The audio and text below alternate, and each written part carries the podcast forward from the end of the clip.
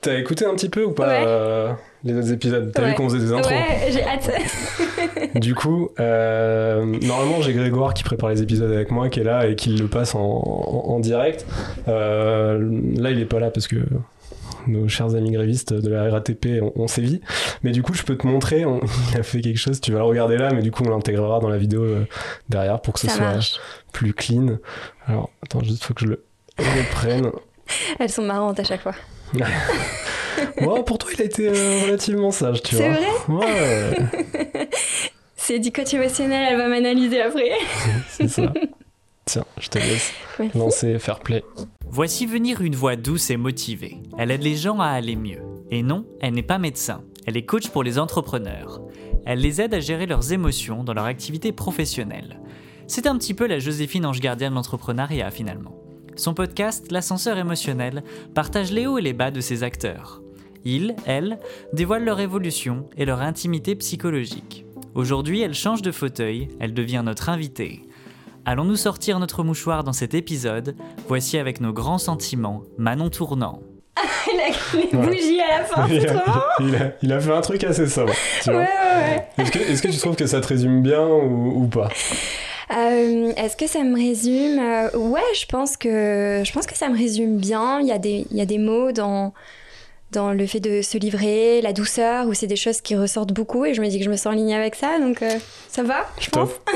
Euh, Est-ce que tu peux nous expliquer un tout petit peu, en très bref, ton parcours pour compléter cette intro qui te présente? Ouais. Mais l'idée, c'est de.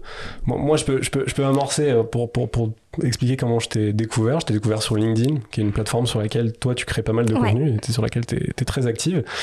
Et euh, qui m'a pas, mal- pas mal interpellé parce que ça, co- ça collait à, ma valeur, à mes valeurs et à ce que j'avais euh, moi vécu euh, dans, dans, dans, dans mon Mhm. monde professionnel jusqu'à présent. Et, euh, et en fait, après, il s'avère que par des contacts communs, on, on s'est retrouvé sur un même Ouais. groupe WhatsApp, et enfin bref, qu'on a échangé, qu'on s'est rencontrés comme ça. Mais je t'ai découvert comme ça. Mais toi, comment t'en es arrivé aujourd'hui à être coach C'est ce terme-là que toi tu préfères Ouais. utiliser, coach Mmh, ouais, Parce c'est qu'en fait, tu fais plein de trucs. euh, juste coach, moi je trouve que en fait tu fais plus de choses que ça, mais. Ah, euh, bah, disons tu m'aides à trouver un. Bah, en fait, t'es une créatrice de contenu à part entière, en vrai. Ouais, Aussi. ouais, oui, aussi, c'est vrai Donc, que euh, c'est devenu un, un autre les aspect. deux, tu vois. Ouais. Mais, euh, mais explique un peu comment t'en es venu à ça. Ouais, avec plaisir. Euh, alors, je pense que ça remonte à, à la période du lycée, donc je vais essayer de synthétiser, où, euh, où la période du lycée a été assez compliquée pour moi. Donc, ouais, ton épisode a beaucoup résonné. On est deux. Et, euh, et, et donc, euh, bah, peut-être des personnes ont écouté notre épisode ensemble, mais j'ai aussi une grosse euh, partie du lycée où j'arrivais plus à y aller. Euh, et donc, le travail sur moi a commencé, où j'ai commencé à être accompagnée. C'est génial que j'apprenne ça. Ouais. C'est très drôle. Je le savais pas. Alors qu'on on parle régulièrement quand même, mais. Oui, mais après, c'est normal Mm. parce que je fais du contenu pour mettre en lumière les autres. Ouais. Donc, euh, Mais vas-y, c'est moi qui te dissèque aujourd'hui. donc euh, mouchoirs et tout. Du coup, euh, euh, ouais, le lycée, période euh, très très compliquée. Et, euh, et là, j'ai eu le déclic de me dire, ok, si, si je veux m'en sortir, si je veux me sentir bien, si je veux me sentir épanouie, je sais que la voie classique, entre guillemets, n'est pas faite pour moi. Euh, donc, bah, T'as j'ai- eu des expériences dans la voie plus classique, j'imagine quand même. ouais, j'ai fait une licence. Désolé pour Je- l'ouverture des canettes. Euh, j'ai eu, euh, eu mon bac et, et j'ai fait une licence. Mais voilà, j'ai eu mon bac sans, sans aller beaucoup au lycée. euh, mes parents étaient en contact avec le T'as fait mieux lycée. que moi. Ouais, j'ai, Moi, j'ai même pas été. Stop. Tu pouvais plus. Non, c'était terminé. Le truc, c'est qu'en fait, euh, j'avais pas d'ouverture sur ce que je pouvais faire Hmm. si je n'avais pas le bac. Hmm. Donc pour moi, c'est vraiment la, la Et à ce sécurité. moment-là, tu voulais faire quoi? C'était quoi tes Je projets savais pas. Parce que j'imagine que c'était pas. Enfin, Alors- c'était pas ce que tu fais aujourd'hui, t'a- t'avais Non, pas encore en c'était pas ça. Euh, mon seul objectif, c'était de, à l'époque de me sentir libre. Ok. Voilà, j'avais pas la carrière, je m'en foutais. Euh, les études, je m'en foutais. C'était vraiment, j'ai besoin d'un profond sentiment de liberté que je n'avais pas euh, au collège, que j'avais pas au lycée, que j'avais pas dans ma vie, euh, que j'avais pas dans la petite ville où j'habitais. Euh, et je Dans me quel suis coin? euh, à Arras, dans le nord de la France. Ok. Euh, et après, euh, j'ai trouvé une licence qui a fait un parcours économie droit gestion euh, avec tout un parcours communication où on avait des cours, des cours de théâtre, des cours de relaxation, des cours de, de développement personnel, on a eu des cours de méditation. Et là, il y a eu un truc qui s'est passé.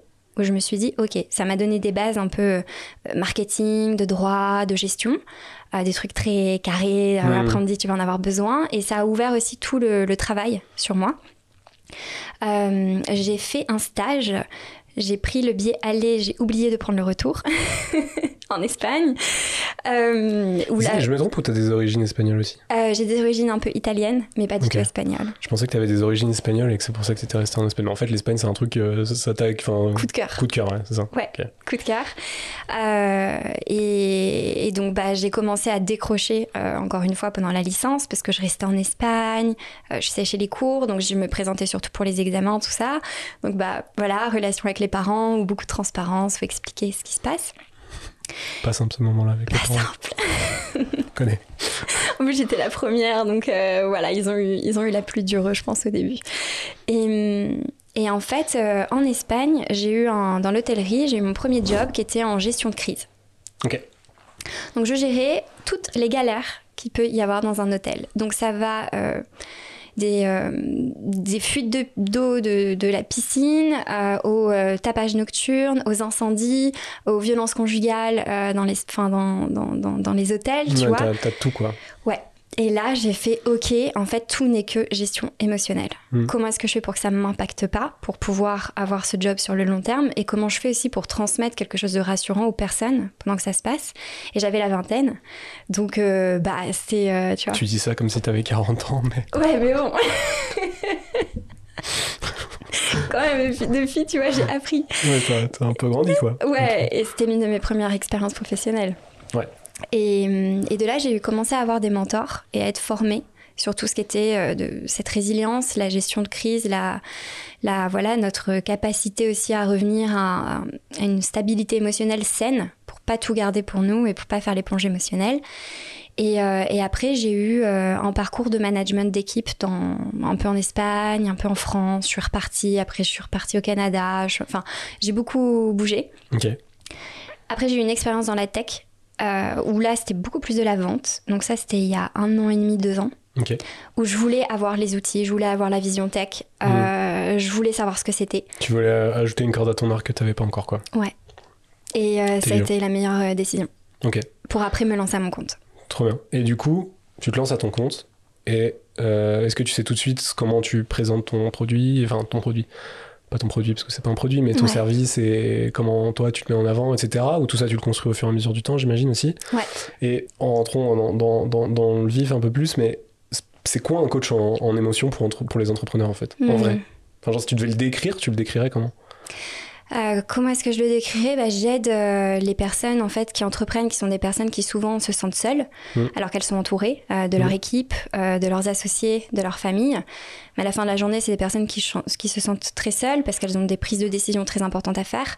Donc je les aide, on va dire, à pouvoir analyser, comprendre leurs émotions pour les transformer en nouvelle énergie, en nouveau moteur, et pour pouvoir faire ce sas un peu entre ce qui se passe dans leur tête et après ce qu'ils vont pouvoir, comment ils vont pouvoir le communiquer euh, à leur famille, à leurs partenaires, euh, dans, dans leur couple euh, ou à leur équipe.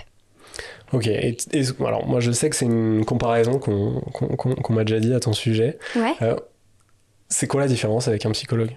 Hormis Ok. le fait que tu sois pas psychologue, évidemment, que pas, Mhm. t'es- t'es pas diplômé de psychologie, Ouais. j'imagine, mais il y a souvent des gens qui peuvent faire les parallèles. Moi, je le sais parce que je l'ai vécu, Ouais. mais si tu devais l'expliquer, tu l'expliquerais comment?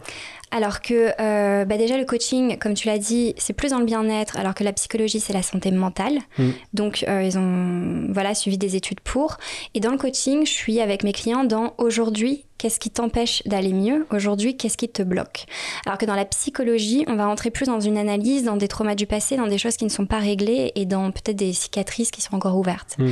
Et souvent, mes clients sont accompagnés aussi en parallèle euh, d'un ou d'une psychologue. Ok. Donc je dirais que ouais, la psychologie, on va plus creuser dans le passé. Euh, le coaching, je ne donne pas d'analyse. Je pose beaucoup de questions. J'essaye de faire avancer les gens aujourd'hui et dans le futur. Est-ce que c'est clair Très très clair et très très bonne explication. Enfin, moi je l'avais déjà et je, je le savais, mais je trouvais ça cool que tu le, tu le reprécises. Et aujourd'hui, dans ton activité de coach, Hmm. qu'est-ce qui te tient de plus à cœur si tu devais choisir quelque chose, un exemple ou, ou plusieurs, hein, mais euh, est-ce que tu as un truc qui te tient plus à cœur que, que, que d'autres euh, aujourd'hui dans ce que tu fais? Euh, Qui me tient plus à Vraiment, quand je parle, je parle de coaching, tu vois.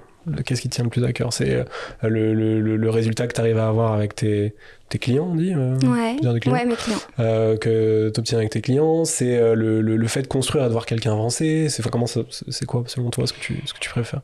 C'est le moment où je vois, je dirais, le, le masque qu'on porte tous, hein, qui est mm. normal, qui nous aide à, à communiquer avec, avec les gens, tomber. Ok ce moment-là. Il y a un moment toujours dans le coaching où les, les, personnes se livrent, les personnes apprennent à me connaître aussi, parce que c'est une relation où il faut, faut apprendre à se livrer, euh, se sentir à l'aise. Et je sens, il y a un moment où je dis, ok, là, il a eu le déclic ou elle a eu le déclic, et le, le, travail commence. Euh, je pense que c'est ce moment-là, tu vois, de dire. Tu as des exemples, euh, peut-être sans. J'imagine que c'est dur à donner pour toi parce que tu vas pas citer les gens et tu as, un travail de confidentialité à respecter, mais tu as des exemples peut-être de gens qui sont arrivés. Enfin, tu as, eu le cas par exemple de quelqu'un qui est arrivé super fermé, mais vraiment très fermé, qui pour autant prend la démarche de t'appeler, ce qui est quand même un peu contradictoire parce que si t'es complètement fermé en général, je pense que tu mm. tu, t'abstiens de, t'appeler quoi. Mais euh, t'as déjà eu ce, ce, cas de figure où vraiment tu te dis au, premier appel tu te dis oh, ça va être chaud et au final à un moment t'arrives à, ouvrir la porte. Euh. Alors plus que cette personne est fermée, parce qu'il y a toujours comme tu dis le premier pas mm. de venir, ça a été cette personne ne me donne pas sa réelle intention.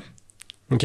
De euh, je veux mieux gérer mes émotions parce que euh, je veux euh, être bien pour mon équipe ou je veux mieux gérer mes émotions parce que euh, ça me stresse. Non, mhm. c'est parce que derrière il y a autre chose. Il y a une forme de. J'ai eu donc le cas avec une cliente où en fait la, réelle intention de gérer les émotions c'était la colère qu'elle avait en elle-même, envers elle-même. Mhm. C'était ça le plus compliqué. Envers elle-même, tu dis Envers elle-même. Et, ça, tu vois, quand tu, quand tu le détectes en premier entretien et que, voilà, après c'est un, un, process et que tu dis, ok, là, on arrive à ta, à ta réelle raison, tu fais, ouais, donc ça c'est évidemment, toi, dans ton travail de coach, tu dois l'emmener vers le fait qu'elle te l'explique elle-même et pas lui dire, moi je l'ai vu, c'est ça. parce que sinon, ça marche pas. Et c'est un truc qui est assez impressionnant. parce que, bon, moi je l'assume complètement, hein, on, travaille ensemble, mais tu me coaches aussi. Et, euh, et, ce qui est dingue, c'est. Moi, moi, je sais comment fonctionne un tout petit peu les coachs. Alors, je suis pas coach, mais j'ai déjà eu ces, ces, sujets-là, donc je sais un peu comment ça fonctionne. Et à chaque fois, tu vas me sortir une phrase à un moment sur un sujet, et je vais me dire putain, elle je vais merde, elle m'a emmené encore là où elle voulait, quoi, tu vois, et je l'ai pas vu venir.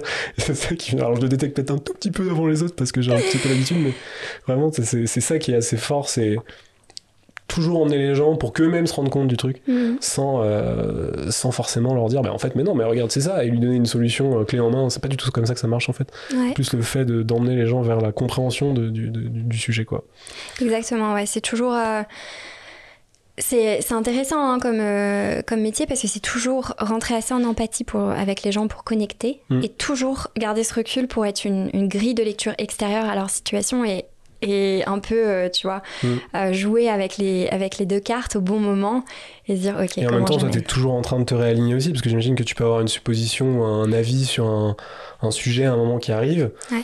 Et au, fur et à mesure de l'échange, bah, ce truc-là peut évoluer. Tu n'as pas ton idée ferme au, troisième mot de la personne. Quoi.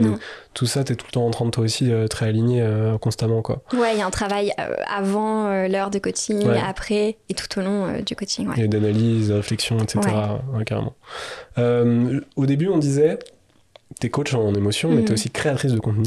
Et nous, en général, ici, on parle surtout de création de contenu, mais je trouvais ça cool quand même qu'on parle de, mhm. ce que tu faisais en coaching, et on va en reparler euh, de manière disséminée euh, tout au long. Mais tu t'es mis à créer du contenu. Est-ce que tu peux nous expliquer un petit peu comment cette logique est arrivée à partir du moment où tu dis, OK, je me lance, euh, je vais me mettre à mon compte, etc à, partir de quel moment Est-ce que c'est tout de suite? Est-ce que c'est plus tard? Etc. Comment hmm. à partir de quel moment tu t'es dit créer du contenu En fait, c'est un peu important. Et par quelle brique t'as commencé? J'imagine que c'est LinkedIn, si je dis pas de ouais, bêtises. LinkedIn. Ok. Qui a été pour moi un outil. Et c'est, euh, trop cool de, de t'avoir parce qu'en fait, au final, on reçoit beaucoup de gens. C'est souvent plutôt autour de YouTube. Euh, on a assez peu de gens qui font du podcast ou qui font du LinkedIn comme toi tu fais. Et du coup, c'est cool en fait de, de, t'avoir toi parce que ça change un peu de prisme d'angle de vue qui, sont, qui reste de, complètement de la création de contenu mm. et euh, pas forcément celle qu'on a toujours l'habitude de traiter nous. Donc c'est trop Ouais, et puis quand on commence par la création de contenu avec LinkedIn, euh, au début les gens ils rigolent un peu, tu vois, parce que c'est moins, moins sexy que YouTube. C'est tellement différent en fait. Moi, je, je, refuse de les comparer maintenant. Euh, j'ai un avis sur LinkedIn, j'ai un avis sur YouTube, mais, mais je suis curieux que tu, me, que tu me donnes le tien déjà quand, euh, quand toi tu arrives sur le truc et que tu, tu te dis, ok, je, vais, je, commencer à communiquer, je commence à faire des choses. En fait, bah alors déjà, j'ai adoré commencer par LinkedIn parce que c'est de l'écriture. Mm. Et, et, moi, l'écriture, c'est un outil que, que j'ai utilisé, ça a été thérapeutique. Mm. Et donc, j'ai commencé par LinkedIn et j'ai commencé aussi à lancer ma newsletter en même temps. Donc l'écriture, où je pouvais me détacher, euh, et c'est important pour moi parce qu'on pouvait se détacher plus de mon image que si je commençais par YouTube par exemple. Mm. Et ce qui est important avec la création de contenu, c'est de toujours, dans le coaching, pour moi, mettre en lumière les autres, mettre en lumière des idées et qu'ils puissent se les approprier. Mm. Et je trouvais que l'écriture était une très belle façon euh, d'amener les gens euh, à prendre les réflexions un peu pour eux ou à se poser des questions en se détachant de mon image au maximum. Euh, donc ça, ça a été vraiment l'une des raisons pour lesquelles j'ai commencé avec LinkedIn, l'aspect écriture. Ok. Euh, et, euh, et, aussi parce que j'ai découvert la puissance de LinkedIn quand je travaillais dans la tech, en voyant que ça pouvait tout, tout accélérer. Mm. Et je me suis dit, ok, comment est-ce que je fais aussi avec un caractère où je suis sociable, mais je suis très, très introvertie, je suis dans mon monde. J'écris, je lis, je suis souvent toute seule, euh, j'adore vivre toute seule et je me suis dit comment est-ce que je fais pour euh, me créer un, un endroit qui m'appartient et euh, l'utilisation de la création de contenu. en fait, il y a un monde fait pour les introvertis. Hmm. parce que je peux tout faire en one-on-one. Mes coachings, c'est en one-on-one. Je fais pas de coaching groupé. un post LinkedIn, je peux avoir des retours en MP super quali. Le podcast, c'est en one-on-one. Et en fait, ça m'assurait une, une qualité dans les échanges. Hmm.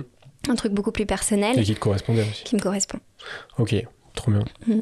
Pour euh, continuer un petit peu sur LinkedIn, toi, si tu veux, si tu prends un regard un peu plus extérieur, Qu'est-ce que tu penses aujourd'hui des contenus qui sont publiés sur LinkedIn Globalement, de ce que tu vois, tu vois? Est-ce que tu penses que la plateforme. Si tu devais euh, émettre des, des, des, des, choses positives que tu penses de la plateforme, et des contenus qui sont postés, des choses négatives aussi. Ok. je suis pas juste là pour euh, dire que c'est génial ou juste dire que c'est traché, mais essayer d'avoir une analyse la plus neutre possible. Si tu veux, je peux commencer comme ça, je te donne un mhm. peu une brique. Moi, LinkedIn, il y a un truc qui. que, que j'adore, c'est que tu peux retrouver des contenus qui sont hyper intéressants par des gens qui ont une expérience de fou quoi tu vois. Parce qu'ils ont fait euh, ils ont créé des enfin moi en tout cas ce que je regarde mais ça peut être tout un tas de sujets mais parce qu'ils ont créé des boîtes qui te partagent des expériences assez folles euh, des histoires assez folles etc par contre à mes yeux la contrepartie de ce truc là c'est que t'as un espèce de c'est Insta puissance 1000 c'est à dire que sur Insta euh, il y a une époque je trouve que ça change un peu mais il y a une époque où c'était tu, tu, tu, vendais une vie de de, mm. de rêve sur Insta, alors qu'en fait, en général, quand tu rencontrais la personne, tu te rendais compte que bah, sa vie, elle ressemblait pas du tout à ça, quoi. Et, euh, et sur LinkedIn, c'est un peu ça version, euh, version pro. C'est-à-dire que les gens, c'est souvent le euh, j'ai fait le plus grand truc du monde, j'ai réalisé le plus grand truc du monde, réveille-toi, bats-toi, faut travailler, faut être le meilleur. Ça, ce côté-là me gonfle un peu, moi, à titre perso sur LinkedIn. c'est pour ça que, tu vois, à titre perso sur LinkedIn, j'écris des contenus de temps en temps, mais c'est plus pour partager de l'actualité sur ce qu'on fait ici. Mais, mais j'ai ce côté euh, ultra inspirationnel tout le temps, euh, euh, c'est un truc. oui, ça peut être lourd. Ça peut être un peu lourd, tu vois. Mm. Et puis souvent, c'est des gens qui te racontent des grands trucs, et en fait, si tu creuses un peu, tu te rends compte que bah, derrière. Bon, ok, mec, mm. t'as as commencé il y a deux semaines et tu te mets à raconter des trucs. C'est quoi la véracité de ce que tu racontes? Quelle est ta réelle expérience? Enfin, tu vois, c'est hyper facile de dire je suis le king du truc et je te présente un, sujet où je suis super fort, machin, regarde, écoute-moi, etc. Alors qu'en réalité, le mec, il a rien fait derrière ou la, meuf a rien fait derrière. C'est un des trucs que j'ai apprécié euh, dans, ton contenu, c'est que toi, je trouve que t'as pas ce, ce, ce, truc-là. Tu, tu partages plus une émotion, parce que tu, en même temps, c'est dans tes codes, mais tu partages plus une émotion, un, sentiment de vie, une réflexion mm. qui mais comme tu le fais en fait en coaching, au final, c'est qui va poser une réflexion et toi-même tu vas te dire attends mais qu'est-ce que j'en pense de ce truc-là, etc. Plus que euh, donner des directives très précises, très business, machin, etc. Bah merci parce que c'est exactement ce que je voulais pas faire. Ton contenu, t'es une des rares personnes aujourd'hui quand je, vois un post passer, je le lis vraiment, tu vois. Parce que souvent en plus se trouve avec des posts à rallonge, tu vois, c'est un peu le défaut du truc. Et, et, et, tu te dis mais et, et franchement sur un feed, tu peux lire 10 posts et en avoir un 9 qui globalement ont la même. Et, tu vois. Ouais. Et, et c'est un peu ce que je trouve dommage Mm. sur LinkedIn aujourd'hui. Je trouve que tout le monde fait un peu la même chose, c'est-à-dire euh, essayer de vendre du rêve, essayer de vendre du, du succès, essayer de vendre Des de- hacks. et puis des hacks, euh, ou alors prendre le contre-pied total, dire oh ça me saoule les gens qui disent tous que la vie Oui. est super. Moi je vais vous partager toutes mes galères, mais au Ouais. final tout le monde fait ça, donc ça redevient un truc euh, en Oui, il y a- y, un manque de nuances euh, Ouais, ouais, des ouais, fois. ça-. Moi, c'est un peu ce qui me dérange sur LinkedIn aujourd'hui. Je pense qu'il y a peut-être moyen de break ce truc-là à un moment et de le faire autrement. Mais en tout cas, toi, ce que tu fais, je trouve ça cool. Mais du coup, je réponds à toutes les questions que je te bah, pose avant même que tu me donnes les réponses. Mais, euh, mais j'aime, enfin, voilà, je trouve ça intéressant parce que justement, t'es es dans une autre manière de créer le contenu. C'est-à-dire, tu, tu poses une réflexion chez les gens et, et, c'est assez intéressant. Mais du coup, tes avis sur LinkedIn, ce que t'en penses, toi, en quelques phrases. Et après, j'aurai plein de questions sur LinkedIn, mais je te laisse Ok. donner ton avis. J'ai le mien pendant trop longtemps déjà, je me tais. Non, mais c'était intéressant euh, et je te rejoins donc peut-être pour euh, un- l'un des aspects négatifs. Euh, quand j'ai démarré sur LinkedIn, c'était euh, c'était quoi, il y a un an et demi, quelque chose comme ça, où j'étais plus spectatrice et euh, où je me suis dit, ok, je vais trouver ma place parce que c'est de l'écriture, Mm. donc j'aime bien et c'est le meilleur moyen. Et, et voilà, c'est comparé à Insta, pour moi, ça me paraissait plus sérieux et c'était ce genre de d'échange que je voulais avoir. Mais je Puis me ça suis te permet dit, de servir ton objectif pro de manière Ah ouais, assez directe, quoi. Parce que Ouais. même- ça reste quand même évidemment hein, Ouais. un réseau pro. T'as moins de mise en scène. Mm. Tu vois, t'as moins besoin de te montrer. Et, Mm. et c'est très bien aussi de se montrer, mais juste ça ne me, ça ne me, ça me correspond Mm. moins.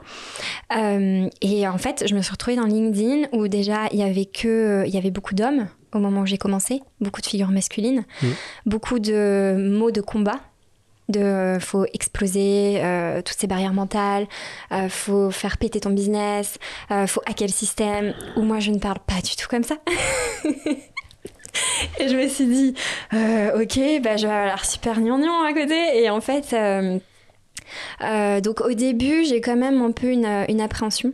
de me dire comment est-ce que tu te fais ta place dans ça et, en fait et en fait ça s'est fait très naturellement et euh, ouais donc dans l'aspect négatif je dirais ce, truc très euh, encore des injonctions. De même dans la, dans la réussite, dans la productivité, je vais te partager mes hacks pour être productif, je vais partager mes trucs. Je me suis dit, ok, bah en fait, si tout le monde fait ça, c'est-à-dire que j'ai une place à prendre pour nuancer euh, ce discours et apporter ma, ma vision de, de, coaching qui est pas de, de te faire une promesse que tu vas tout exploser en trois mois, en fait. Parce que bah, peut-être que c'est pas vrai Mm. et on ne sait pas. on- voilà. Euh, donc, ça, c'est pour, pour l'aspect négatif. Puis le travail que tu fais euh, peut Mm. prendre du temps. C'est pas, Ouais. euh, c'est pas euh, un type, c'est ah tout va mieux, tu vois. C'est un c'est- travail de longue haleine. Donc, Ouais. d'autant Ouais. plus que tu rentres pas dans ces Mm. codes-là, quoi. Non, et puis des fois, ça peut ne pas aboutir à ce que la personne avait, fix- avait fixé. Donc bon, bah ça, c'est c'est un autre sujet. Je dirais aussi un aspect négatif, il y a ça. Après, euh, il y en a pas 10 000. Je dirais peut-être aussi la, la- la- la gestion que j'ai pu avoir, euh, mais comme tous les réseaux sociaux, je pense, la gestion des commentaires négatifs, la gestion de la haine, la gestion des relations parasociales. Mm. Mais au final, bah ouais, c'est intéressant, je le prends comme des, comme des exercices de, de coaching. Ok, Et, euh, et pour moi, il y a eu beaucoup plus d'aspects positifs. vas-y, je te laisse les lister. Ouais. Alors, je dirais que d'abord les connexions. Euh, LinkedIn hum, a fait que j'ai des clients aujourd'hui super alignés. Hmm. Ou quand euh, j'ai un premier appel pour découvrir mes clients, je me dis le contact passe trop bien. Euh, on a des parcours voilà, où tu peux rentrer en empathie, où je me dis mais, mais ça, se- ça se passe trop bien. Et en fait, bah, c'est pas un hasard, parce que le fait de, tu vois, de publier t'attire aussi des personnes qui vont se reconnaître dans ça. Donc il y a déjà une. je sais pas si le- la complicité, c'est le. En tout cas, un- comment dire, une compréhension de Ouais, comment une je forme suis. d'appétence. euh, Ouais. ouais, clairement. Donc ça c'est le premier euh, où je voulais pas, euh, voilà, moi je voulais travailler pour m'éclater Mm. et, euh, et pas rentrer euh, dans ce truc un peu euh, avec des clients où ça se passe pas très bien, où tu dois convaincre. euh, c'est du coaching, donc c'est Mm. très, c'est très T'as personnel. besoin d'un engagement euh, vraiment en face, sinon, euh, Mm. sinon tu t'en sors pas, quoi. Je peux pas euh, négocier et mettre plein de carottes euh, à la fin du coaching, t'auras Ouais. ça. Je peux pas. C'est Non. pas, pas éthique et c'est pas, pas, comme ça que ça marche. ouais. Euh, donc il y a ça. Euh, au- à la même égalité, je mettrai euh, les relations amicales que j'ai créées euh, grâce à LinkedIn avec d'autres créateurs de contenu. Mm. Où je pense que mon expérience euh, à mon compte et en relation, euh, en création de contenu, pardon, n'aurait pas n'aurait pas été aussi euh, fluide et aussi agréable si j'avais pas eu cette petite tribu positive qu'on s'est qu'on s'est créée. Ouais, parce que bon, on en parlait euh, juste avant de, de commencer à enregistrer, mais t'es souvent avec euh, toute une team en fait de, de- Ouais. moi je connais pas mais toi tu connais tous très bien mais qui sont des tous un peu des, des, des solopreneurs ou Mm. pas en fait mais des entrepreneurs qui sont des gens qui sont en général assez actifs sur LinkedIn où vous êtes fait un peu votre groupe Mm. et, euh, et vous partez souvent ensemble même pour vous faire des sessions euh, de, de boulot tous ensemble Ouais. etc et en fait c'est devenu ton j'allais dire ton cercle professionnel même c'est plus que ça aujourd'hui mais ton cercle professionnel slash amical complètement. euh, créé par ce biais là en fait tu les connaissais pas avant quoi Pas du tout. Ouais. Euh, je les connaissais pas. Et en fait, en faisant des posts LinkedIn, j'ai commencé à, bah, à m'intéresser aussi à d'autres créateurs, à envoyer des messages. Euh, j'ai envoyé un message, je crois que c'était euh, à Ulysse Lubin, qui est devenu un ami. Euh, J'avais envoyé un message à Thibault Louis, qui crée beaucoup de contenu au moment où je me lançais aussi sur LinkedIn. Et en fait, tous comme ça, on s'est dit Ah, mais on est tous euh, connectés, on a tous parlé. Et on s'est dit un jour, euh, sur un groupe WhatsApp, on crée un co-living. Hmm. Et, et en fait, qu'est-ce c'était qu'un trop bien. co-living pour ceux qui sachent pas Alors un co-living, c'est un endroit où on va se, se réunir pendant une semaine ou dix jours en fixant une intention commune Mm. euh, sur le groupe. Qui va être de euh, est-ce qu'on veut s'améliorer sur des aspects business? Le co-living, le premier qu'on a fait, euh, il y avait un stage de plongée. Donc ça peut être aussi sur du perso. Mais c'est un truc où on se dit, ok, c'est un cadre... un cadre bienveillant, un cadre confidentiel aussi, où on peut s'exprimer sur certains sujets et prendre des compétences euh, des uns et des autres, pour à la fin du co-living se sentir mieux et se sentir entouré aussi, euh, parce que bah, la création de contenu, tu le sais, des fois c'est pas, pas toujours facile. Mm. Et là, on était tous euh, seuls dans nos business. Donc on a organisé ça, et, et moi ça me va très bien, parce que la plupart de l'année je suis seule, comme j'aime, et après je, je reprends... T'as quand même tes petits moments. ouais. Trop bien. ouais. Trop trop bien et ça a l'air de bien marcher en tout Mhm, cas. hein. À, à- ouais. à voir ton sourire, ça a l'air d'être un- des, des bons moments. Euh, est-ce que tu as une routine Restons encore une fois sur LinkedIn, mais est-ce que tu as une routine de. Tu tu t'imposes un nombre de posts tu, Comment tu vas chercher ton inspiration Où tu trouves tes trucs tu, je, je- je pense avoir la réponse, mais je te laisse la donner.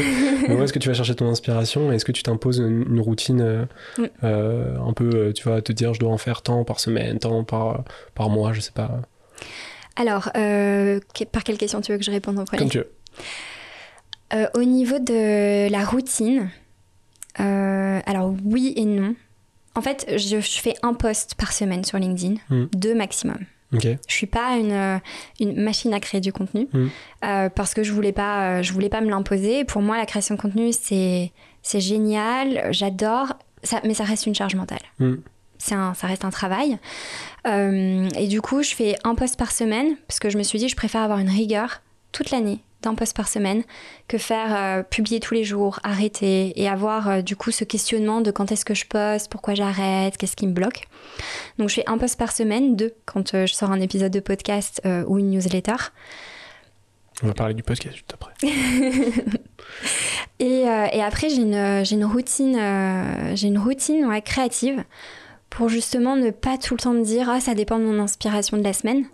Donc une fois par semaine le lundi, euh, j'ai un meeting avec euh, Julia Guimbaud, qui Mhm. est aussi une solopreneuse et créatrice euh, de contenu. Et tous les lundis, pendant une heure, on se donne nos objectifs de création de contenu, nos blocages. On se dit comment on va, pourquoi est-ce que ça nous bloque sur certains contenus et comment est-ce qu'on peut s'aider. Et en fait, on fait pas du tout les mêmes business. Donc ça nous apporte aussi un regard extérieur. Ouais, c'est ça. C'est toi, tu lui apportes le regard extérieur dont tu as Ouais. besoin et inversement. Ouais. Et, euh, et, et tes sujets, tu vas les piocher où? Bah, chez mes clients, Ouais, J'avais la réponse, mais je voulais que tu me dises toi. mes clients m'inspirent beaucoup. Ouais, c'est ça, parce qu'en fait, t'as as, des histoires de vie euh, tous les Ouais. jours, euh, de gens. En fait, mine de rien, je me dis, t'aimes pas le terme là, mais ton, ton rôle aujourd'hui, c'est presque un, un, un hack aussi, tu vois, parce que toi, tu prends une expérience folle au contact des gens. Enfin, tu vois, t'apprends- tu prends de l'expérience de la part des autres. Et tu, du coup, euh, en accompagnant plein de gens, tu vas avoir Mais plein oui. d'expériences différentes, plein de retours différents. Alors, c'est évidemment jamais pareil quand tu le vis et quand quelqu'un t'en parle, mais c'est déjà quelque chose. C'est-à-dire que, enfin, moi, je sais que c'est une grosse manière d'apprentissage pour moi, c'est de, de, enfin, moi, pour me à titre perso, pour m'avoir fait sauter pas mal de barrières, il y a beaucoup de choses où, où- où j'ai rencontré des gens et j'étais proche d'eux et j'ai pu discuter avec eux, etc. Et qui m'ont expliqué ce qu'ils ont fait, ils m'ont montré ce qu'ils avaient fait. Et en fait, le fait d'avoir vu qu'ils l'avaient fait, de rencontrer le gars, de me dire, mais attends, il a fait ça, mais c'est. Ok, il est fort, mais il, enfin, je sais pas, il a, il, a pas trois cerveaux de plus que moi, donc en fait, c'est que c'est Ouais, faisable. ouais. Et, et tu vois, ça, ça, ça ouvre des portes, tu vois, il y a des trucs, tu te dis, mais c'est impossible tant que tu l'as pas vu et que tu connais personne qui l'a fait. Et en fait, quand tu rencontres quelqu'un qui l'a fait et qui t'en parle, et de la manière dont il t'en parle, tu te dis, mais en fait, c'est faisable. Ouais, Et complètement. euh, voilà, mais bon, après, quand il est confronté, c'est évidemment toujours un peu différent. Ouais, Mais ça donne déjà un, un premier truc, quoi. Donc je me dis, toi, tu dois avoir ça tous les jours, tout le temps. Et euh, sur des questions profondes aussi. Ouais. Donc, euh, ce qui est hyper, euh, hyper puissant, hyper intense. Et je l'ai avec des types de clients euh, différents. Alors, le point commun, peut-être, c'est l'aspect un peu euh, tech, création de contenu, cet écosystème qui est, qui est là. Mm. Mais sinon, j'ai des hommes, des femmes de euh, la trentaine jusque euh, mon dernier client à 55 ans. Ah, c'est dingue. Et en fait, j'ai des expériences de vie super différentes où je me dis, ok, en fait, à 55 ans, tu peux être comme ça, tu peux faire ça, tu peux ressentir ça, tu peux te remettre en question. Ou, euh, ou dès 30 ans, euh, tu vois, quand bah voilà, il y a des clients qui viennent, qui ont la trentaine, qui ont des équipes et qui disent, je suis conscient de ça, et je me dis, ok. Enfin, en fait, c'est un métier euh, euh, rassurant. euh, pour moi, pour ma vision sur le monde, et donc ça m'aide aussi dans ma construction personnelle de te dire, euh, et c'est pour ça aussi que j'aime mon métier, c'est qu'en fait, automatiquement, quand une personne fait le premier pas pour du coaching, tu dis en face de toi, tu as une personne qui a des bonnes intentions, qui veut être bien avec elle-même, et souvent, euh, les raisons qui que me donnent les gens, c'est pour être bien aussi avec les autres. Et donc déjà, je trouve que ça change toute ta- ma perception à moi euh, du regard sur les relations avec les autres, euh, comment construire des relations amicales, comment construire une relation de couple, comment construire des relations professionnelles, où tu as ce truc beaucoup plus positif euh, de il y a toujours un truc bon en fait. Hmm. Trop bien. Ouais. Trop, trop bien. Et tu disais que donc tu postais des, un, un post par semaine, parfois deux quand tu sortais Ouais, quand je, un suis, épisode de, de ton podcast. quand je suis à fond. Euh, ça vient d'où le podcast? Quel moment tu t'es dit, euh, go, podcast C'est un- C'est venu un- après, hein, j'imagine, un petit peu euh, Après avoir commencé sur LinkedIn et, Ouais. et ta newsletter. Mais euh, c'est venu d'où? Est-ce que tu as longtemps réfléchi au format? Comment le faire?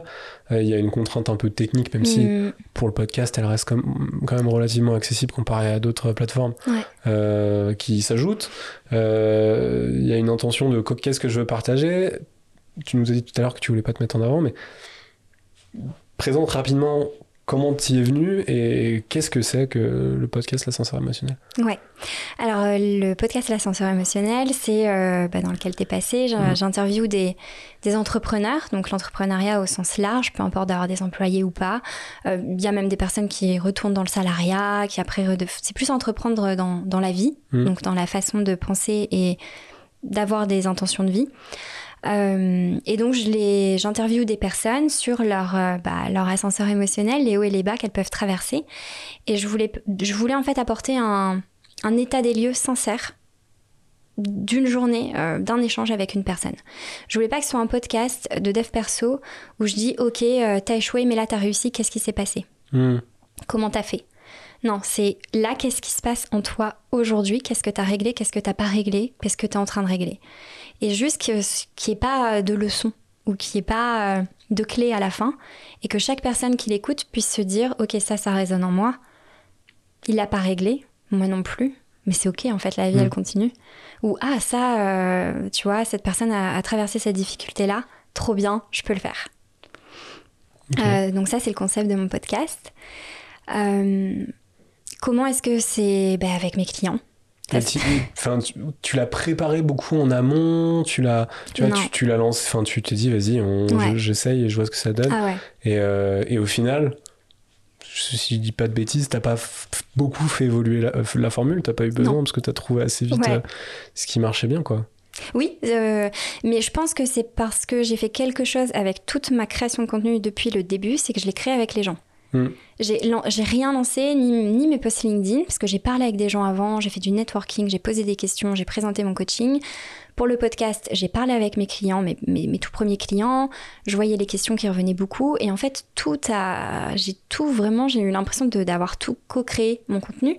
Et, euh, et, et je pense que c'est ça qui m'a aidé à avancer, à avoir un, concept aussi qui a été assez porté euh, dès le début. Le podcast, euh, j'ai été assez surprise de- des, des retours que, que j'ai eus.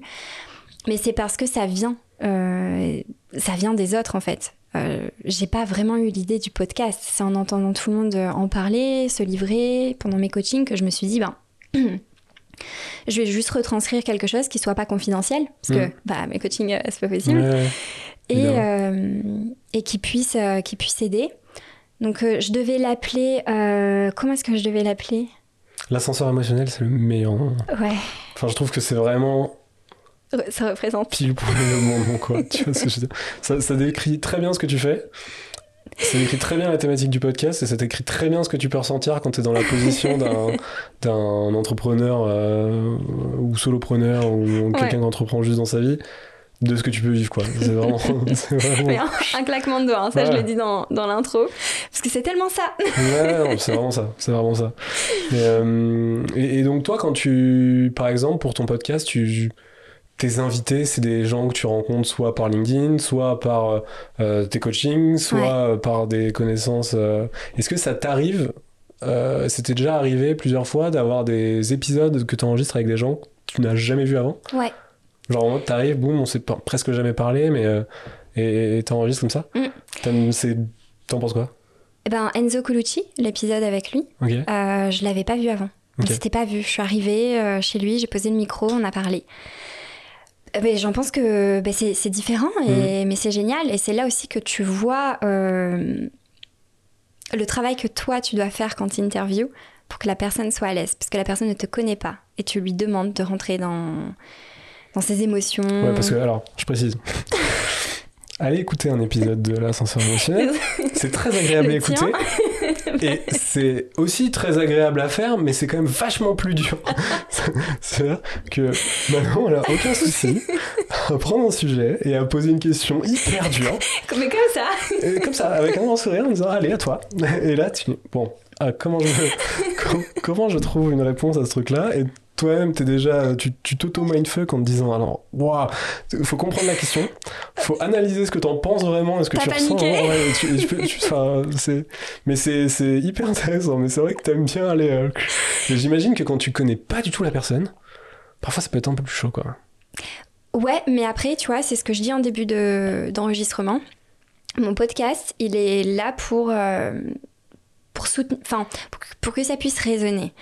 Pas, pas pour faire du buzz, tu vois. Je suis pas, je l'ai pas mis sur plein de réseaux pour en faire la promo et tout. Mhm. Donc pour l'instant, ça, je m'en fous un peu.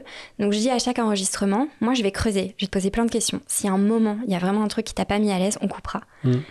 Et du coup, bah, les gens, ils se disent, ok, je peux T'as y déjà eu aller. à couper? Non.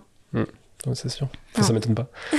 ça m'étonne pas mais parce que je les le gens, je me dis, les gens qui, qui, qui et on fait partie, on, sait- on s'y hâte, enfin, on le sait, tu vois. On s'a- on s'attend à ça. On se, on se dit pas, ah non, je veux surtout pas qu'elle me pose une question sur mon, mon, mon enfance et ce que j'en ai pensé, tu vois. Sinon, tu vas Mais pas, d'ailleurs, c'était un problème. Parce que quand j'ai commencé à. Quand le podcast a commencé à avoir plus de visibilité que j'invitais, les gens commençaient à avoir des appréhensions. Et je me suis dit, oulala, mais ils vont me préparer et tout. Et, euh, et en fait, non, parce que c'est c'est une conversation. Et, euh, et j'ai eu ça avec Julia, qui est l'une de mes amies, bah, avec qui je fais le point, que j'ai invité sur mon podcast, où elle me fait. euh, Là, je suis pas bien parce que je sais que. Bah, tu sais quoi maintenant. Mmh, ce, que, ce que je vais te dire? Je pas, ouais. terrible. Rentrer dans le crâne des gens à ce point-là, maintenant, c'est pas bien. Ça peut être dangereux. Euh, Est-ce que, enfin, si tu devais nous citer un ou deux retours euh, que tu as eu sur ton podcast qui t'ont vraiment touché, ce seraient lesquels? Est-ce que t'en as un ou deux que t'as retenu comme ça? Plus, peu, importe de, de, de- tu vois, c'est pas quelque chose qui, qui, qui doit plaire à tout le monde. C'est peut-être toi ce qui t'a le plus touché parce que tu t'es dit ah cette personne, soit c'est cette personne-là, je cherchais à la convaincre et euh, j'ai vu qu'il y a un truc qui s'était passé euh, depuis qu'il l'a écouté ou elle l'a écouté et du coup euh, je suis content parce que j'ai rendu, tu vois, ça peut être un parent, un truc comme ça, Ouais. fier ou, ou- ou quelqu'un qui a, qui a vraiment compris, qui comprenait pas, tu vois, ou, ou même ça peut être quelqu'un totalement random qui t'a envoyé un retour où tu t'es dit waouh, waouh, ça, ça je m'attendais pas. Ouais, euh, j'ai eu un retour euh, qui était euh, qui était très très c'était chargé émotionnellement parce que bon bah ça aussi c'est quand on ta mathématique les, les retours et les échanges sont c'est rarement du small talk donc ça c'est quelque chose aussi à gérer en création Mhm. de contenu d'une personne d'un entrepreneur donc d'un homme entrepreneur qui m'a qui m'a écrit pour me dire en fait j'écoute donc c'était il y a quelques semaines j'écoute tes épisodes depuis le début donc je savais pas en fait si c'était jamais manifesté. Euh, il m'a dit, euh, je me suis, voilà, il, il m'a parlé d'un trauma qu'il avait vécu. Il m'a dit en fait, eh ben, j'avais jamais osé euh, me livrer, j'avais jamais osé en parler, donc c'est un trauma qui fait partie du passé. Et dit, j'ai pris un rendez-vous avec une psychologue. Et je me suis dit, ok, le podcast, il a fait passer à l'action cette personne qui, qui pendant des années n'en parlait pas. Et il n'a pas besoin de coaching, il n'a pas besoin de moi, il a besoin d'une psychologue. Mm. Et c'est trop bien en fait, parce qu'il a pris, euh, rendez-vous. Donc ça, je me suis dit, euh, c'est trop cool. Et c'est grâce aussi à mes invités qui Mm. se livrent à 100% dans ce podcast. C'est aussi grâce à toi. hein. Tu, tu- tu- je vois que t'aimes bien envoyer le truc sur tes invités, mais tu, Ouais, tu- tu es quand même la pierre angulaire du truc. Oui, mais c'est un, c'est un, un... Un, truc de groupe, évidemment. tu. Oui, c'est un truc de groupe. C'est eux qui se livrent au final. Ouais. Et c'est cou- c'est courageux parce que euh, c'est un podcast où je pense euh, il y a beaucoup de vulnérabilité dedans. Et, euh, et ça peut être le, le style de podcast. On se dit, mais s'il y a des clients, des collaborateurs qui l'écoutent, qu'est-ce qu'ils vont en penser? Il y a cette appréhension aussi du regard des autres dans mon podcast. Moi, j'ai une question pour toi. euh, que je me pose. Je, je sors un tout petit peu du truc, mais j'ai une question pour toi que je me pose parce que est-ce que c'est un truc, moi, parfois, je me dis. Enfin, je, je- je suis souvent en train de me jauger entre deux émotions, mais est-ce que c'est un truc, toi, qui t'arrive? Je m'explique. En Ouais. gros, il y a beaucoup dans ce que tu fais d'empathie, de compréhension, de, de un peu ralentir, de s'analyser, de se comprendre, etc. Ouais. Mais parfois, tu vois, moi, je sens que parfois j'ai besoin de ça. Et parfois, j'ai vraiment, parfois, je, je, je- je suis en mode, arrête de t'écouter, et, et en fait, cours, et ça va te faire du bien, tu vois Ouais. arrête de penser et fais quoi, tu vois. Mm, mm. Est-ce que ça t'arrive pas, toi, de, parfois, de tomber dans ce, ce truc-là où tu dis, euh, en fait, j'en ai un peu marre de toujours essayer de tout comprendre et maintenant j'ai envie d'aller à fond et, et d'un peu moins réfléchir, tu vois. Est-ce Ouais. que t'as- jamais un peu ce truc-là qui, qui arrive? Parce que du coup, t'es beaucoup dans la compréhension, dans l'échange, etc., dans, dans l'écoute, mais est-ce que c'était déjà arrivé d'orienter quelqu'un plutôt, enfin, un client ou même pas, ou même dans tes, tes contenus, tu vois, mais de, de changer un peu ce truc-là, de te dire, en fait, j'ai un peu envie d'arrêter de m'écouter, de m'écouter peut-être un petit peu moins et de, de, de, foncer un peu plus. Ouais, si, complètement. Je vois, ça me, Tu ça vois ce que je veux dire ou pas? parle. Je- Ouais. c'est- dur à expliquer, hein, mais Non, euh, le- tu vois, euh, y a- je trouve que tout est une question de mesure, et tu l'as très bien dit tout à l'heure, mais t'as le s'analyser, s'écouter, se comprendre, c'est très bien, il faut le faire, et je pense que c'est un, un talent énorme pour, euh, pour Mhm. ceux qui arrivent à bien le faire et qui prennent la peine de... Et c'est quelque chose qu'on fait tout le temps, qu'on doit faire tout le temps, c'est-à-dire c'est pas tu l'as fait une fois, c'est bon, tu te connais, tu te connais jusqu'à la fin de tes jours. Tu dois, tout, chaque situation, tu, tu, tu peux la réaliser, la recomprendre, etc. Mais parfois, ça peut être son propre ennemi, quoi. ouais, C'est-à-dire qu'en fait, tu passes ton temps à faire que ça, et au final, dans l'action, tu fais plus rien. ouais. Et euh, est-ce que toi, tu as eu ce sentiment-là pour toi, peut-être à titre perso, ou, dans ta Euh, manière de coacher, ou dans ta manière de créer du contenu Bah, dans les deux, j'essaye de, de, de toujours euh, trouver cette, euh, cette mesure, comme Mhm. tu dis. C'est vrai que de- dans les questions de coaching que j'amène, euh, il va y avoir des, des, des questions où au début on se dit, bon, je sais pas trop pourquoi on me pose cette question. Par exemple, Mhm. sur, la, sur la légèreté, sur la douceur, des choses comme ça. Mais en fait, de façon assez subtile, ça se concrétise dans des actions du quotidien. De comment je me parle, comment je parle aux autres, quel mot je, quel mot j'emploie. Et donc, c'est pas, c'est pas un truc euh, ouais, où tu dis, vas-y, demain, euh, je fais ça, ça, ça. Mm. C'est subtil, mais ça reste dans l'action. Donc, j'essaye toujours euh, d'avoir ce suivi avec mes clients sans forcément aussi leur dire, mais de moi noter, faire les points avec eux, leur demander comment ils ont avancé par rapport à ça pour être sûr de ne pas perdre et que ça reste pas juste des questions. Mais de, ok, comment tu la transformes, cette question, Mm. en action? Un truc super subtil qui, des fois, arrive des semaines après, mais parce qu'il y a eu un déclic à ce moment-là. Et pour moi, euh, pour moi, oui. Euh, après, le, le truc, c'est que quand j'étais euh, j'étais plus jeune, j'étais tout le temps dans l'action. Hmm. Donc j'ai dû apprendre à m'écouter. Donc j'ai gardé quand même cette capacité d'exécution. Euh, et la création de contenu m'aide aussi à être beaucoup euh, dans l'action. Et euh, bah, la création de contenu, quand tu te lances, j'avais eu par exemple la peur du jugement. Quand tu te lances dans le coaching en création de contenu, j'ai trouvé ça dur parce que je me suis dit, tout le monde se moque un peu des, du coaching, tout le monde se moque de la gestion émotionnelle. C'est un truc qui est vu un peu comme étant bullshit, comme étant superficiel. Ouais, et puis tu dois te poser la question au début, euh, est-ce que je suis légitime, en Ouais. fait, tu vois qui doit Mm. être assez chaud en vrai. Mm. Et j'imagine, en- on, on- on- on reviendra sur cette question après, en tant que femme, c'est peut-être encore plus, euh, Mm. plus compliqué euh, de, de, de, de se légitimer que, tu vois, les, en général, les hommes ont beaucoup plus euh, de facilité à se rendre légitime d'un truc euh, de manière pas forcément réelle en plus, mais, Ouais. mais voilà. Mais, Ouais, ça, c'est un gros sujet. euh, Mais on, on raborde ce point Ouais. juste après. Euh, ok, merci. Mais je voulais avoir ton avis là-dessus. On est un peu sorti du sujet, mais je voulais avoir ton, ton avis là-dessus. Je Ouais, trouvais ça cool de, de Mm. se dire est-ce que parfois t'as pas l'impression de trop être dans, tu vois, dans, dans, dans- le truc et de, de, de, de- de tourner dans une boucle où tu te dis mais parfois je voudrais changer un petit peu. Oui, puis aussi, je suis comme tout le monde. hein. Il y a des dimanches euh, Netflix, euh, Ouais. tu vois, pizza, Évidemment. je ne pense pas. Ouais, c'est ça. C'est faut que tu arrives Non. aussi à, à couper aussi Oui. parfois, quoi, parce que. Mais, enfin, je sais pas, moi, c'est vraiment une question que je me pose à titre perso et je suis tout le temps en train de chercher cette mesure, quoi, tu vois, de me dire, est-ce que là, je me suis pas assez analysé, pas assez écouté, ou est-ce que j'ai pas assez fait? Ouais. Et donc, en fait, tu vois, toujours essayer de placer le curseur un peu plus à gauche, un peu plus à droite, et le réaligner en fonction de la situation, tu vois, mais, mais je. C'est- pas des choses qui s'opposent dans le sens où Mm. c'est l'un ou l'autre, Exactement. mais euh, parfois trop de l'un peut faire qu'il y a trop peu de l'autre et inversement, et donc réussir à. Oui, je pense que bien. l'aspect entrepreneurial n'aide pas parce que toute la journée, on est dans l'action de prise de décision, prise de. Et, euh, et après, on veut contre- contrebalancer. moi je trouve, tu vois, ça dépend. Ouais. Parce que parfois je suis vachement dans l'action et je suis en mode et je vais à fond, et à un moment, parfois je me dis est-ce que en fait je fais bien? Et donc en fait je rentre que dans la réflexion. Que je me dis est-ce que ça c'est bien? Est-ce que Mm. si je le fais comme ça c'est mieux? Est-ce que si je le fais comme ça c'est bien? Est-ce que attends, mais non, on peut pas le lancer maintenant parce que c'est pas, c'est pas assez réfléchi, truc. Et au final, tu te mets à faire que des réflections et à jamais faire d'action parce que ton truc tu le sens jamais parce que tu te poses 10 000 questions. C'est toujours essayer de trouver le, le bon jugement entre l'action et, et, et, et moi il y a une phrase que j'aime beaucoup c'est le, le, le, mieux est l'ennemi du bien. C'est-à-dire que je pense que partir du moment où tu es un peu confiant sur un truc, il faut le lancer. En fait, tu vas l'améliorer en, en, en challengeant et en le mettant face à des gens, etc. Et donc, tu as cette proportion qui est respectée de action et de réflexion. C'est-à-dire que tu agis, tu fais quelque chose, tu sors quelque chose, tu, tu, tu exécutes quelque chose, et en même temps, bah, ça t'empêche pas de, de, de, de- Ça existe beaucoup dans l'aviation, où euh, c'est très connu le principe du débrief, tu vois, euh, de, de débriefer. C'est on a Ouais. fait ça, parce qu'on pensait le faire comme ça. Qu'est-ce qu'on analyse Qu'est-ce qui est bien Qu'est-ce qui est pas bien Etc. Et euh, Bah, on, parle de feedback aussi ouais. en- en- dans, dans, dans les entreprises, mais, Ouais. mais voilà, c'est un, un truc, euh, moi je trouve hyper intéressant parce que tu, tu jongles justement ces tru- trucs-là et t'en abuses pas de l'un ou de l'autre. J'ai eu ça euh, avec le podcast. De, je me suis pas du tout prise la tête au lancement. J'ai écouté les feedbacks de mes clients. Moi aussi, ce que je traversais en Mhm. me lançant. Je fais OK, je l'appelle l'ascenseur émotionnel. Je fais une vignette un peu éclatée.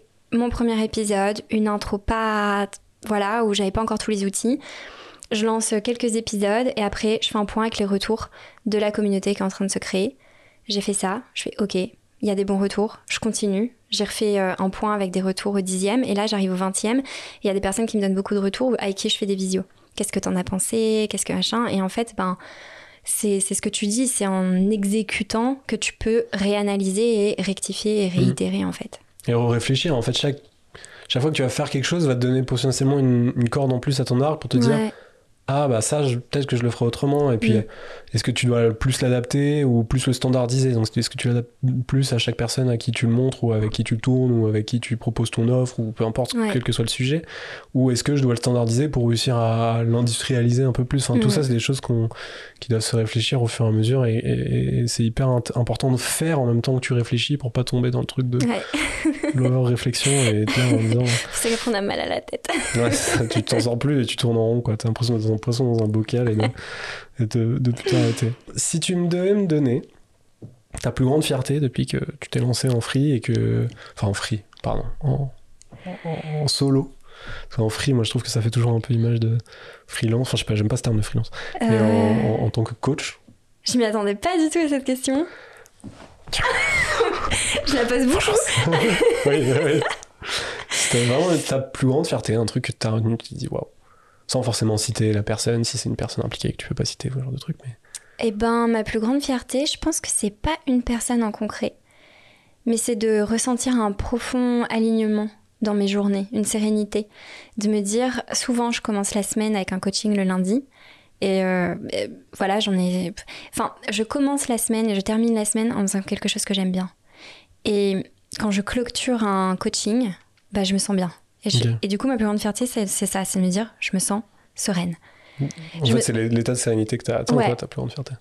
C'est ça, bah ouais, et, la, la paix intérieure, en vrai, c'était un, un objectif de vie. Super réponse. Ouais. très très bonne réponse. Et est-ce que, Ouais. parce qu'on parle toujours des choses qui vont bien, mais il faut aussi parler des choses qui vont moins bien. Est-ce que tu as un gros échec que tu as eu de- de- depuis le lancement de cette aventure, un échec que tu retiens? Et euh, dont tu as peut-être euh, tiré les, les- les ficelles et qui te sert à quelque chose aujourd'hui, ou pas du tout Tu as le droit aussi de dire euh, ça, j'ai merdé de fou et j'ai toujours pas la solution, c'est pas grave. Ouais, il y a un truc euh, où justement pendant le co-living, j'ai essayé de le résoudre avec, avec Le mes- dernier ou... Ouais, le dernier. Ouais, c'était le gros sujet de ce co-living. Où, en fait, j'ai l'impression d'avoir fait la première step de tu te lances à ton compte, t'as tes clients. J'ai la deuxième step de je fais de la création de contenu. Je, je sais que je peux le faire parce que j'avais aucune notion. Tu vois, bon, podcast, après, en vrai, c'est. Enfin, ça va, c'est facile et tu peux l'apprendre, mais je savais pas que je pouvais le faire. Mm. Tant que tu le fais pas, tu dis que c'est pour les autres. J'ai pas du tout grandi dans un environnement où on m'a ouverte à ça. Mm. Et en fait, euh, j'ai eu beaucoup de... Parce que l'accompagnement, le coaching, c'est euh, un budget, c'est du temps euh, investi. Tout le monde ne peut pas se le permettre. Mm. Et je m'étais dit, bah, en fait, vu que j'ai beaucoup de retours sur ma newsletter, j'ai beaucoup de retours sur mes podcasts, je me suis dit, ça serait bien que je fasse un premier petit atelier, euh, que, encore une fois, je crée avec ma communauté et que je lance à un prix hyper accessible. Et, et en fait, ça fait des mois que je veux le lancer, des mois que je l'écris et que je le fais pas. Et que je procrastine. Et je me suis, donc j'ai fait un, je me suis auto-coachée en disant, euh, mon objectif c'est ça, dans quelle intention je le fais. Donc voilà, il y a plusieurs intentions. Et, euh, et, et- pourquoi réellement je le fais pas. Et en fait, je me suis dit, euh, je ne m'y autorise pas. Comme si que faire de l'argent quand tu fais du coaching, c'est mal. Ah, mais ça, c'est un. Alors, pas que dans le coaching. Ouais. C'est un truc assez. Je déteste. en- je, je deviens la personne que je déteste quand je dis ça, mais en même temps, c'est un peu vrai. C'est un truc assez français. Ouais. Tu vois, alors je déteste qu'on les Français, on passe. Oui, mais c'est on, un peu vrai. on aime trop se flageller les Français, quoi. Se critiquer les Parisiens, euh, on aime trop se critiquer aussi. Enfin, bref. Moi, je, je- je déteste ce truc, mais. Mais c'est vrai que l'argent, moi je m'en rends compte aussi à titre perso, parce que bon, bah moi aussi j'ai créé ma boîte et, et j'ai passé un peu un step financier Ouais. dans ma vie, tu vois. Peut-être un peu plus rapidement que certaines personnes qui m'entourent depuis un certain temps. Et je sens que, tu vois, il y a des trucs, même si c'est toujours de l'humour, de la vanne, parce que bon, voilà, ça reste gentil, mais, mais c'est là.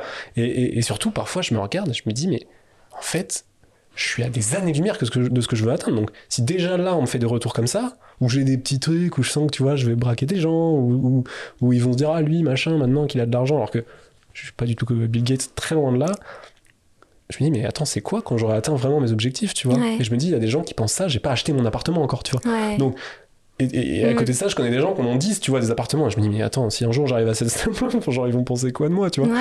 donc, on a un gros truc euh, avec l'argent en France et c'est assez compliqué de. de- et j'imagine encore plus. Alors, moi, je suis dans un milieu où c'est du business un peu plus pur que le tien, entre Mm. guillemets, dans le sens où, bah, évidemment, nous, il y a des échanges financiers, il y a des services associés et, c'est, et, et on produit du contenu, machin, etc. Mais toi, t'as un truc où tu rentres dans l'émotionnel des gens. Donc, Mm. tu te dis, Tain, si je fais de l'argent avec ça, on peut se dire qu'en fait, euh, t'as- t'as- j'im- j'imagine que tu redoutes euh, évidemment le truc où on se dit, ah bah maintenant, en fait, avant c'était cool et maintenant c'est juste une machine à fric et truc. Exactement. Alors que. Alors que je fais pas du bénévolat en fait. Non, Donc ça, euh, L'un n'empêche pas l'autre en fait. Exact. Tu peux faire plein de thunes et faire ton travail très bien. et même que la- l'argent est un outil qui me, qui me permet aussi d'être mieux. Donc d'être mieux aussi pour mes, pour mes clients, d'être mieux dans mes coachings, d'être mieux dans ma situation personnelle. Donc au final, c'est sûr que c'est un, c'est un outil positif. Euh, mais c'est vrai que je suis dans le contraste parce que je, je me forme euh, beaucoup euh, avec Mind Valley. Enfin voilà, c'est une école un peu américaine de coaching. Je, je suis beaucoup leur programme. Toutes les semaines, je me mets à jour. Et du coup, j'ai ce contraste parce que ils- eux, ils font donc le coaching avec les formations que je suis. Mm. Euh, ils mettent en ligne des, des coachings en one-on-one et en même temps, ils font toute la partie où ils aident euh, sur le business pour les coachs, que je suis aussi. Et je vois le contraste de à quel point c'est bien vu aux US quand t'es coach de mettre en avant tes médias, mettre en avant ton business pour dire bah faire de l'argent, ça m'épanouit aussi personnellement parce que c'est une réalité.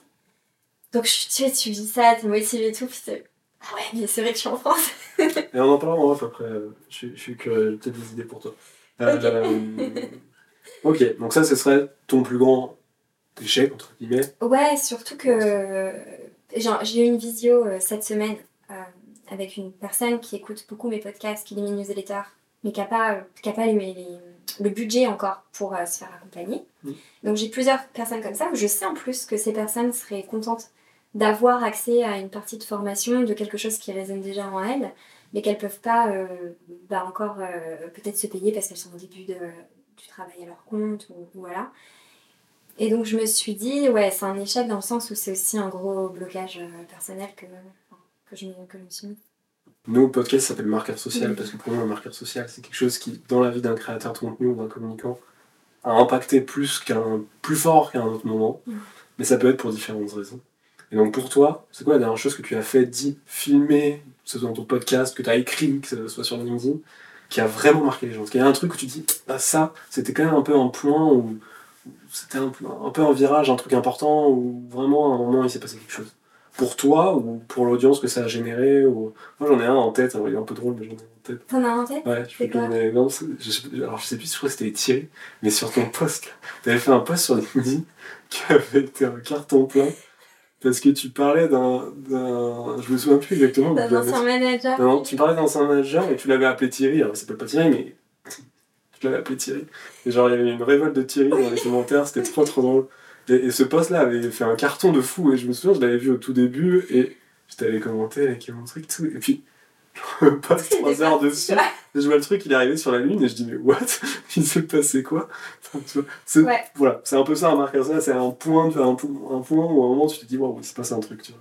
Et eh ben, sache que euh, quand euh, je raconte, euh, quand je vais amener une idée en racontant une histoire, en mettant des prénoms pour que les gens puissent s'identifier, ça fonctionne bien. Et donc j'ai un exemple très récent d'un post sur ce n'est pas parce que vos conseils sont bienveillants qu'il faut les donner. Donc là, j'ai pris l'exemple de Monique. et j'ai expliqué que j'ai rencontré une Monique euh, d'une histoire vraie qui m'était arrivée au moment où j'ai écrit le post. Euh, en fait, je sortais de d'une intoxication alimentaire, j'étais pas bien, j'avais passé 2-3 jours très malade. Et, euh, et, du coup, au petit-déj, petit-déj, je mange des céréales, très pauvres en apport nutritionnel, mais je le sais, je le savais, mais juste je pouvais avaler que ça. Et euh, donc il y a une Monique qui arrive et qui, qui, me dit sans me connaître, sans rentrer dans mon monde, sans me poser de questions, euh, tu sais, euh, tes céréales, c'est pas bon pour la santé, tu devrais manger ça, non, non, parce que moi j'ai fait un cours en nutrition, non, non. Et en fait, je me dis, je me je me connais pas, je suis pas bien. C'est le matin, je mangeais des céréales. Et je me suis dit, bah ok, ça va me donner un exemple de pourquoi les conseils ne servent à rien et pourquoi c'est pas parce qu'ils sont bienveillants, parce que cette personne n'avait pas de mauvaises intentions, mais pourquoi ça sert bien. Pour t'emmerder gratuit. et, j'ai fait ce post euh, qui a très bien fonctionné aussi. Mais je pense que euh, dernièrement, le plus, celui qui a le plus marqué, c'est sur Apprendre à dire non. Où j'ai fait toute une série. Où là, j'ai eu le plus euh, de retours. Ça a été l'un des sujets qui a été le plus. T'as senti que c'était un truc impactant Ouais, vraiment. Qui avait marché. Ouais. Ok, j'essaierai d'en ira chercher les posts, je te de les envoyer pour qu'on les mette en description pour que les gens puissent aller les lire parce que évidemment on peut pas, peut pas mettre des extraits, il faut, aller les lire, on les mettra en description pour, pour ceux qui veulent aller voir. Mais euh, merci en tout cas. Ouais, bah, merci à toi. C'était trop cool de faire ça avec toi. Euh, Ça boucle à boucle parce que j'avais fait le tien, tu fais le bien. C'est trop bien et, et j'aime bien, ça m'a fait aussi euh, bah, parler euh, d'autres choses, enfin, ouais, c'est. Et aussi, tu vois, bah, ça m'a aidé parce que tu as dit que tu pas, pas que coach, tu es aussi euh, créatrice de contenu et je pense que c'est un truc que je peux aussi mettre euh, plus en avant et, en être fière. Donc, euh, merci. Trop bien. Mais vas-y, tu dois. je pense que tu dois parce que franchement, c'est un truc très fort dans, ce que tu fais. Hein, moi, je trouve. Trop bien. merci beaucoup. Merci à toi. Merci d'avoir écouté ce podcast. S'il vous a plu, je vous invite à laisser une note de 5 étoiles. N'hésitez pas à écouter les épisodes précédents. À bientôt dans Marqueur Social.